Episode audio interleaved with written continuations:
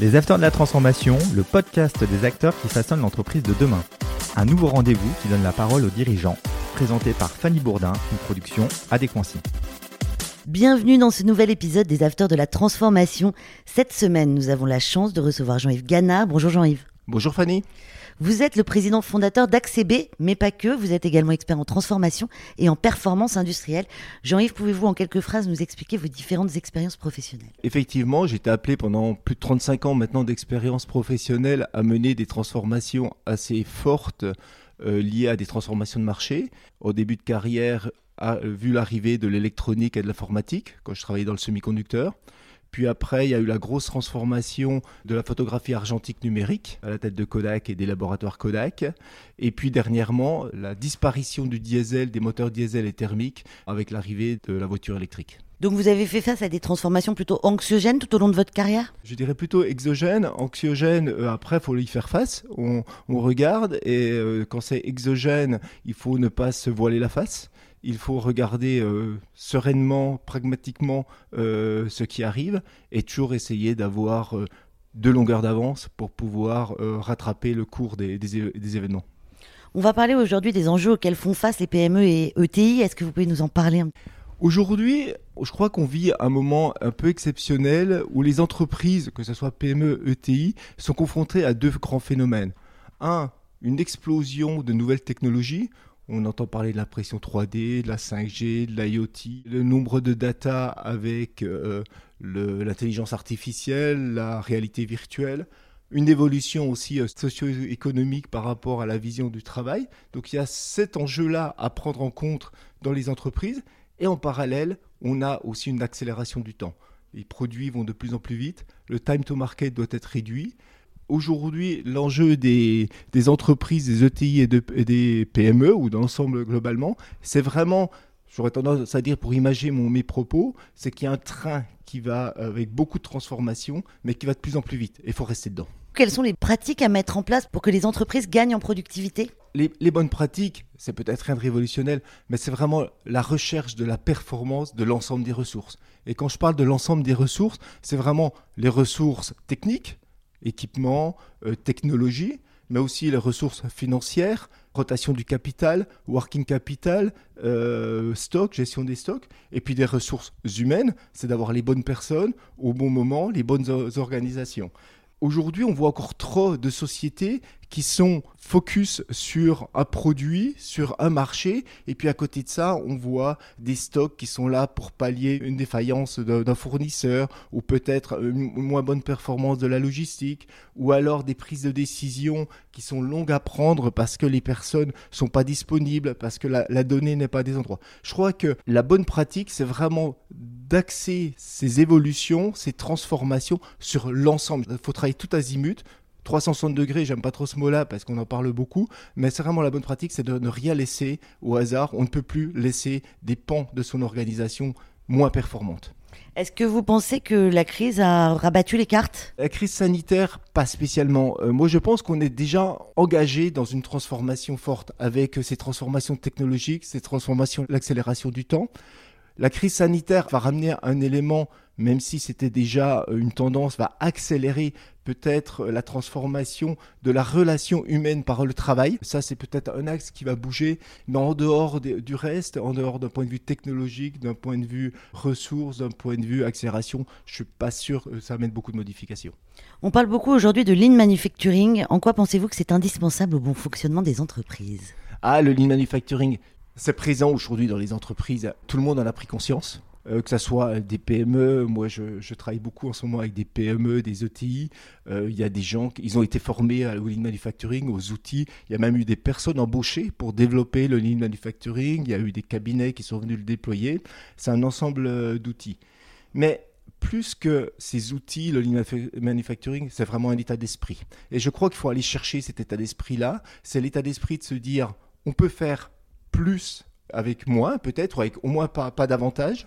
On peut, on n'accepte pas que les problèmes ne soient pas résolus, euh, complètement et sans récurrence. L'amélioration continue, ça n'a pas, ça n'a pas de limite. Donc c'est vraiment, vraiment un état d'esprit euh, qu'il faut. Donc c'est indispensable. Et puis, par rapport aux évolutions et aux enjeux qu'on vient de, de, parler un petit peu euh, précédemment, je crois que l'évolution du lean manufacturing, moi c'est ce que j'appelle, c'est l'entreprise de demain. L'entreprise 4.0, c'est le lean manufacturing du 21e siècle, avec une donnée un peu plus euh, complémentaire qui va être que les outils ne sont pas à la disposition des, des humains, mais que les outils vont être collaboratifs avec les humains. C'est-à-dire qu'il va falloir aussi travailler euh, sur l'ensemble euh, des, organisations, des processus, pour que l'humain ait les outils, euh, l'IA, les cobots, la réalité virtuelle, toutes les données informatiques, la pression 3D ou des données technologiques, puissent collaborer et d'aller chercher vraiment le futur. Ça, c'est indispensable. Quelles sont pour vous les évolutions possibles ou nécessaires aujourd'hui pour les entreprises? La grande évolution que, je crois, c'est le manufacturing as a service. Ça veut dire que, alors sans aller vraiment à l'extrême de ce qu'on peut lire un peu dans la littérature sur le mass euh, là-dessus, mais c'est vraiment l'entreprise doit penser qu'elle produit d'abord un service avant de produire un produit. Donc ça nécessite quoi? Ça nécessite qu'il faut prendre conscience du cycle de vie ou de cycle d'usage du produit, donc se rapprocher de l'utilisateur, et je dis bien utilisateur à la place du client. C'est des fois, euh, les, entreprises, dans, certaines chaînes, sont peut-être loin de l'utilisateur.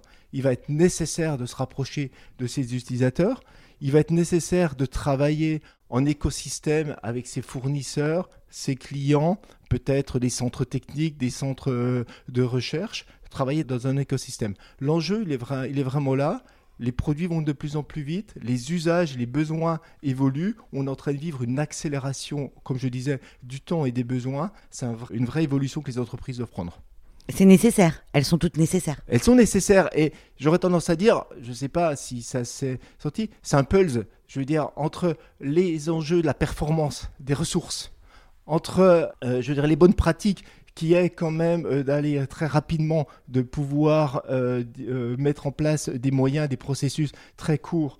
Et puis cette intégration dans le système écotechnique, éco-conception économique, je veux dire, c'est vraiment un pulse qui, prend l'ensemble. J'aurais tendance à dire, il ne doit pas manquer un, morceau du pulse. On va parler d'une de vos expériences professionnelles qui a quand même été assez forte, c'est celle chez Kodak.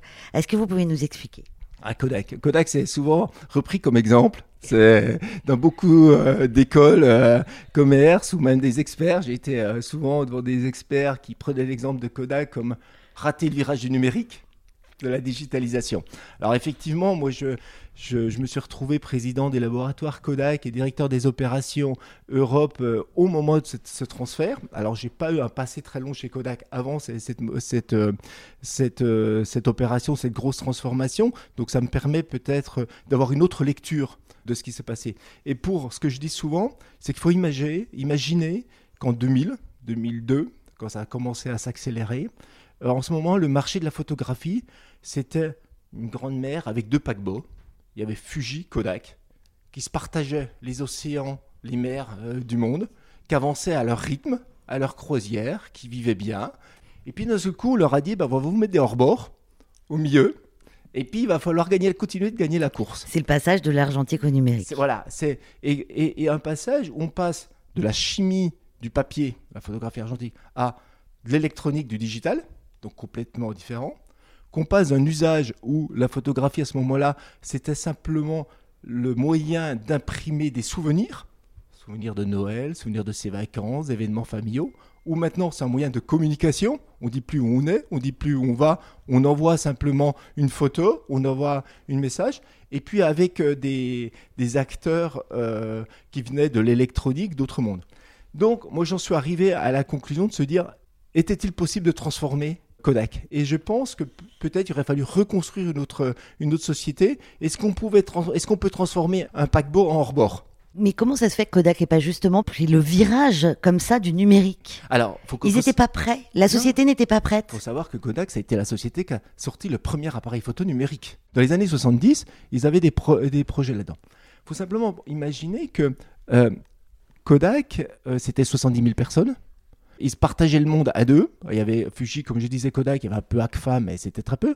C'était une nouvelle technologie C'était des cycles de produits très longs, on parle en cycle de produits très courts.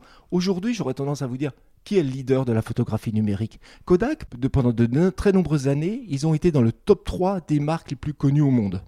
Quand on parlait n'importe où au monde, on disait, citez-nous trois marques, Kodak était dedans. Aujourd'hui, euh, on, interroge les gens, on leur demande qui est le leader de la photographie numérique? C'est Facebook C'est Apple C'est qui? C'est les téléphones portables. Effectivement, c'est les, smartphones. C'est complètement un autre marché. C'est complètement un autre. Alors, ils sont rabattus sur d'autres, plutôt sur le professionnel. C'était leur choix de Rochester à ce moment-là. Dans, ma carrière, je me suis posé la question, je me suis dit peut-être que des transformations, des fois, sont pas possibles. Il faut reconstruire. C'est aussi d'avoir à dire dans la transformation d'une entreprise. Et j'étais aussi euh, amené dans une autre expérience à me dire il n'était pas possible de transformer l'entreprise, qui était lié pour, euh, socialement pour autre chose. Mais là, moi, je suis arrivé à la conclusion que Kodak, c'était peut-être pas possible de le transformer. Et l'autre entreprise, est-ce qu'on peut en parler un petit peu ou pas du tout? On peut en parler, euh, je ne vais pas rentrer trop dans le débat parce que là, je pense que c'est complètement lié à un autre phénomène qui est complètement lié à une mauvaise gestion de l'entreprise, à euh, une entreprise qui a été ballottée d'actionnaire en actionnaire, qui a usé, rincé, ruiné les gens, les personnes. Et à ce moment-là, il n'y avait plus l'énergie, l'essor. Et quand on a voulu la, redresser et qu'il y avait les moyens pour la redresser, même si on a changé des hommes, eh ben, leur sort était cassé. Et on n'a pas réussi à leur démarrer. Et à un moment donné, et c'est souvent euh, ce que l'appel que je fais à, des actionnaires, à des financiers, quand vous avez une activité qui n'est plus stratégique dans votre BP, séparez-vous-en. Il y a des gens qui vont s'en occuper. N'attendez pas, ne la ruinez pas, ne l'affaiblissez pas des fois la transformation peut être euh, rédhibitoire. Quand on voit une société comme ça qui s'effondre, qui est cassée, comme vous le dites euh, si bien, euh, est-ce que ça vous fait de la peine? Comment on le vit en tant que chef d'entreprise, en tant que directeur du paquebot? Alors, ça fait d'autant plus la peine quand on est persuadé qu'il y a des solutions, qu'il y a du marché. Kodak, c'est un choix. Kodak, on changeait de métier. C'est un autre métier. La photographie argentique n'est pas la photographie numérique. Donc là, après, c'est une volonté de se dire les actionnaires, ils veulent ou ils veulent pas. Bon. Le deuxième cas, c'était, et je crois il y a des sociétés qui se portent bien dans ce marché-là, mais c'est quand, on pense qu'il y a un potentiel et qu'on n'arrive pas, c'est dur, c'est difficile, mais aussi on n'est pas tout seul quand on est à la tête d'une entreprise. Et de plus en plus, c'est un collectif qui, qui, avance. C'est un ensemble de personnes, c'est un ensemble de moyens qui va de l'actionnaire aux opérateurs euh, et, de plus en plus. Aujourd'hui, euh, tout le monde est important dans la chaîne à un moment donné, il faut bien se résoudre à, comprendre et à accepter la vérité. Si vous aviez des conseils justement à donner aujourd'hui, quels seraient-ils? Premièrement, c'est toujours en tant que patron ou actionnaire d'avoir une vision claire. De se dire où je vois, et quand je dis vision, moi je, l'image souvent avec le verbe être ou avoir. Dans 5 ans, dans 10 ans, je veux, je suis, l'entreprise sera ou euh, aura, euh, sera leader euh, sur son marché, aura euh, des filiales à l'étranger, etc. Donc c'est déjà un, se poser la question de se dire quelle est ma vision. Puis après, de faire travailler avec son, équipe et de la déployer, sa stratégie pour atteindre cette vision. La stratégie, ça peut bouger. Une vision, ça bouge pas souvent, beaucoup. Et vous me parliez tout à l'heure de l'impact de la crise sanitaire. J'arrive souvent dans les entreprises là, leur disant oui, il y a la crise et tout, mais je lui dis, votre vision, elle a changé l'entreprise ou pas? Ben non, je voudrais toujours votre stratégie, oui, vous n'allez plus y aller de la même façon. Vous aviez prévu d'atteindre tel sommet, mais à place de passer par la face nord, on va peut-être passer par la face sud. Mais euh, c'est la stratégie qui change. Une stratégie, il faut savoir la changer, il faut savoir l'adapter. Donc vraiment partir de la vision, la partager, c'est souvent une vision, c'est souvent les actionnaires ou les dirigeants. Et puis après, partager la stratégie avec les gens. Et puis, un domaine qui m'est un peu sensible, il faut avoir la confiance de ses équipes. Il faut la loyauté, faut de la justice, et puis il faut qu'il y ait de l'intérêt pour tout le monde. Ça peut pas être que des gagnants, ça peut pas être que les actionnaires qui gagnent, ça peut pas être que des dirigeants, il faut qu'il y ait de l'intérêt pour tout le monde. Merci beaucoup, c'est la fin de cet entretien. Je rappelle Jean-Yves Ganard que vous êtes le président fondateur d'AccB, une société qui accompagne les entreprises dans leur stratégie opérationnelle et de recherche en performance. Merci beaucoup Jean-Yves Ganard. Merci Fanny. Merci à vous tous et à toutes de nous avoir suivis. Retrouvez tous les épisodes des Afters de la Transformation sur les plateformes de podcast. On se retrouve la semaine prochaine. Les Afters de la Transformation, une émission à réécouter et à télécharger sur adéquancy.com et toutes les plateformes de podcast.